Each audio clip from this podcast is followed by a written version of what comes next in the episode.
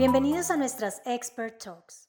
Emprender un negocio ha cambiado de forma drástica y hoy en día tenemos casos reales de empresas internacionales que nacieron en manos de un grupo de jóvenes universitarios considerados como líderes que además impulsan a otros jóvenes a emprender y atreverse a dar el gran salto. ¿Cómo esto puede afectar a los jóvenes en su desarrollo educativo? ¿El emprendimiento puede usarse como un modelo educativo? Durante la Expert Talk de hoy hablaremos de los efectos del emprendimiento en la educación, tomando como caso demográfico a los jóvenes mexicanos. Para hablar sobre este tema hemos invitado a Jorge Luis Bojorges, coordinador de proyectos especiales del Centro Estudiantil de Tecnología, Innovación y Emprendimiento, CETIEM. Hola Jorge, gracias por aceptar nuestra invitación y es un gusto tenerte en nuestras Expert Talks. Hola Marta, al contrario, muchas gracias también por, por, la invitación y pues esperemos que todo lo que podamos decir el día de hoy sea de beneficio para la educación. Claro que sí. Para iniciar, me gustaría que nos platicaras un poco sobre CETIEM, cómo y cuándo fue fundado este centro y cuál es su misión y visión dentro del emprendedurismo y la educación en México. Claro, mira, eh, te cuento, SETIEM nació ya hace más de nueve años, de manera informal, por así llamarlo, y pues poco a poco ha ido evolucionando. Realmente nacimos dentro justamente de, de, la UNAM, aunque cabe aclarar que yo no soy de la UNAM, pero más adelante te cuento un poco más la historia. Eh, básicamente nace en la UNAM, nace como un capítulo estudiantil, de hecho, en un principio, no era como tal independiente y poco a poco fue evolucionando el proyecto hasta convertirse en lo que hoy conocemos como el Centro Estudiantil de Tecnología, Innovación y Emprendimiento. Y como tal, justo la misión con la que fue fundada es darle, darle la oportunidad y brindarle las herramientas a los, a los emprendedores, específicamente en edades universitarias o que están todavía en parte de su formación educativa, para que ellos puedan emprender y para que ellos puedan crear y generar sus propios negocios. Y pues bueno, como tal, la, visión es esta, ¿no? Poder proveer a estos estudiantes de estas herramientas que puedan ser de gran impacto para justamente no solamente su educación, sino también la sociedad en general. Excelente, Jorge. Entrando un poco en materia, por favor, cuéntanos cómo consideras que la cultura del emprendimiento puede usarse a favor de la educación.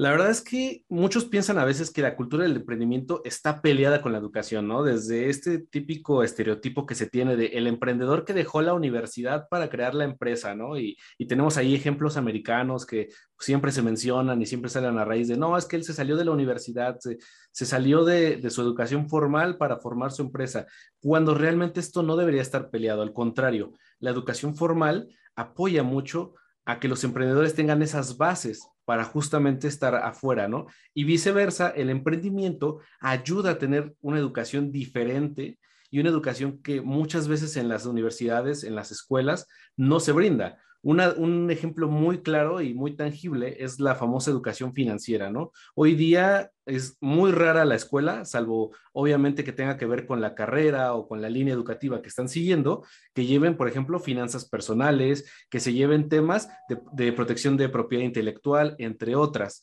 Ahí es donde el emprendimiento entra en acción y ayuda a dar este sentido de responsabilidad, a dar este sentido de aprendizaje y a tener estas herramientas que como tal la universidad muchas veces no nos otorga, pero que es complementaria al final del día. Claro, y enfocándolo más hacia las generaciones actuales, ¿cómo pueden los jóvenes apalancar su desarrollo educativo mediante el emprendimiento? Mira, creo que la forma más, más interesante de platicártelo es con un ejemplo. Y este ejemplo es que tenemos por ahí un par de, de casos en donde lo que hicieron fue tomar su tesis universitaria y reforzarla de, tal manera que la convirtieron en un modelo de negocios viable. ¿Esto qué, ¿Esto qué hace o qué propicia? a que pues evidentemente no tengan que depender solamente de los recursos que la universidad les proporciona, para empezar, para empezar ahora sí que sus estudios y poder reforzarlos. Al contrario, mediante el emprendimiento, obtener ingresos extras que ayuden a reforzar su investigación y puedan hacer crecer esta investigación hasta llegar a un punto de una optimización o incluso de desarrollar nuevas tecnologías, de innovar o de desarrollar nuevos materiales o algo que vaya a transformar su entorno. Ahí es donde justamente los, los jóvenes pueden apalancarse del emprendimiento para también reforzar sus investigaciones educativas. Muy bien, Jorge. ¿Podrías hablarnos de algunos casos o ejemplos en México de jóvenes emprendedores que apoyen la educación? Eh, te puedo dar el ejemplo de, de, estos jóvenes que su tesis de maestría está basada justamente en, por medio de insectos, generar nuevos plásticos a base de unicel. Entonces, ahí es donde justamente estos emprendedores eh, están reforzando y apoyando su línea de investigación y además trayendo otros jóvenes que están estudiando la misma materia hacia su emprendimiento para que se pueda seguir el desarrollo en conjunto con la universidad. Ahí es donde justamente tenemos esta cultura del emprendimiento dentro de las aulas porque pues están haciendo una tesis y al mismo tiempo están llevando un modelo de negocios viable.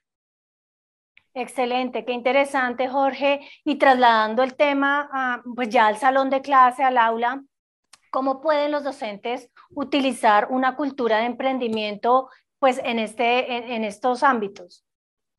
Aquí es donde se pone un poco más interesante porque muchas veces cuando hablamos de docencia creemos que está 100% peleado con emprendimiento y cuando no debería ser así, cuando podemos realmente hacer todo lo contrario, impulsar esta iniciativa por parte de los docentes para generar nuevas dinámicas, nuevas líneas de educación para no solo reforzar su materia, sino reforzar el compromiso de sus estudiantes con sus, con sus carreras universitarias o en general con sus materias. Ahora, ¿cómo, cómo hacer esto? ¿no? Porque esa es la, parte difícil, ¿Cómo, ¿Cómo, el docente puede hacerlo? Eh, tenemos varias dinámicas, de hecho por ahí se tiene de vez en cuando capacitaciones para los emprendedores y para los docentes, en donde justamente les enseñamos estas dinámicas para utilizar términos como, por ejemplo, gamification dentro del aula de clases, que esto lo que va a hacer es justamente impulsarlos a querer, a querer superarse a sí mismos. Asimismo, las dinámicas en, en grupo ayudan mucho y evidentemente el emprendimiento, como sabemos, no se puede hacer de manera individual, siempre vas a requerir un equipo ahí es donde, donde estas dos líneas se cruzan, ¿no? Por un lado, tienes alumnos que están en un grupo y por otro lado, tienes también allá afuera, en la vida real, una empresa, un emprendimiento en donde forzosamente se tiene que trabajar en equipo si queremos llegar lejos, ¿no? Eh, vamos, no muy lejos. Eh, justamente el equipo, tu equipo actualmente, pues tuvo que reunirse, tuvo que trabajar en conjunto para lograr un evento de tal magnitud. Si no, el evento, pues simplemente no se hubiera podido desarrollar. Así, asimismo, un ejemplo muy claro de dinámica puede ser eso, ¿no? Eh, tenemos, de hecho, un ejemplo de un profesor que le está haciendo muy exitosa la dinámica. Él da clases de administración y lo que hizo fue que eh, el dinero, por así decirlo, eh, no fue dinero, sino se convirtió en, décimas de su calificación del alumno, ¿no? Entonces, cada tarea que realizan, cada trabajo en equipo, pues les da décimas. Y esas décimas las pueden cambiar incluso por por algún premio en específico, por alguna participación, por exentar algún examen, cosas por el estilo. E hizo toda una dinámica bastante interesante en donde promueve justo esta mentalidad de emprender, de trabajar en equipo y de poder fomentar una, dinámica hasta cierto punto empresarial dentro del aula de clases sin que sea directamente pues vista como eso, ¿no? Como una dinámica empresarial. Es básicamente una, una dinámica de, del aula, pero transformada mediante una dinámica empresarial. Claro que sí, Jorge, la importancia del trabajo colaborativo que cada vez eh, toma más relevancia ¿no? en nuestros entornos eh, del día. ¿no? Eh, ¿Qué consejos le transmitirías a los jóvenes y a los docentes que están pensando en emprender? ¿Cuáles serían las tres ideas clave para hacerlo y no quedar en el intento? Pues mira, si tuviese que decir como las tres, yo creo que la, tercera, y me voy a ir en, orden de importancia, la tercera es, piensa en qué recursos tienes en este momento. Ya que, ya que pensaste en qué recursos tienes, ve de qué manera los puedes enfocar a la línea que estás estudiando. Y esto aplica también justo para estudiantes o para docentes. A veces los docentes son el principal ejemplo que tenemos para nosotros poder transmitir esta misma dinámica a los alumnos. Son vaya, hasta cierto punto el ejemplo a seguir. Entonces, revisen bien los recursos que tienen a la mano y utilicen estos recursos. No es necesario emprender con miles o millones de dólares para poder hacer algo exitoso. Hay muchos negocios que han emprendido con poco recurso y pues qué mejor que, sea con recurso que ya tenemos en este momento. La segunda sería que tratemos de hacer un emprendimiento multidisciplinario. Muchas veces nos enfocamos a que yo soy ingeniero y pues el ingeniero es el Dios todopoderoso que lo sabe todo, cuando no necesariamente tiene que ser así. O si yo estudio derecho, solo me quiero enfocar en la parte legal y llevarlo todo hacia la parte legal. La verdad es que una de las ventajas que tiene el emprendimiento es que es multidisciplinario. Mm. Por ende, nos va a permitir justamente enfocar y armar un equipo de diferentes disciplinas para un mejor resultado. Entonces, el segundo consejo es ese, busca crear un equipo multidisciplinario. Y yo creo que el más importante es justamente atreverse a dar el primer paso.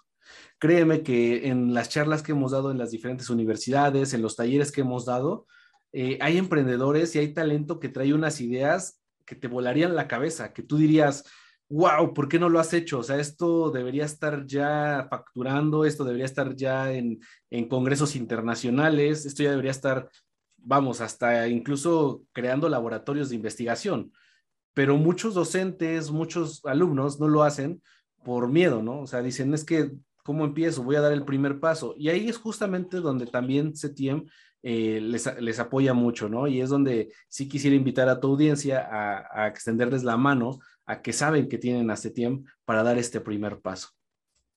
Muy interesante, Jorge. Eh, agradecemos mucho tu participación en esta conversación Esperamos poder seguir colaborando con CETIEM para la edición 2022 de eTech Evolving Education y continuar transformando nuestros entornos educativos en beneficio de niñas, niños y jóvenes de México y América Latina. A toda nuestra audiencia, muchas gracias por conectarse y participar. Los invitamos a disfrutar a través de nuestro canal de YouTube todo el contenido on demand sobre tecnología y educación presentado durante nuestra edición 2021 de eTech Evolving Education. Estén atentos a la programación de las próximas Expert Talks a través de nuestros canales digitales.